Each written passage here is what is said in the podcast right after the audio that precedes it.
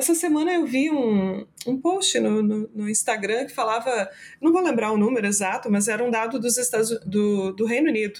E ele falava da maternidade, falava que algo como é, era mais da metade das mulheres se afastavam do emprego depois de nos três anos que seguiam a, a, o nascimento do filho. Então você fica uh, de novo voltando naquela naquela situação, tá?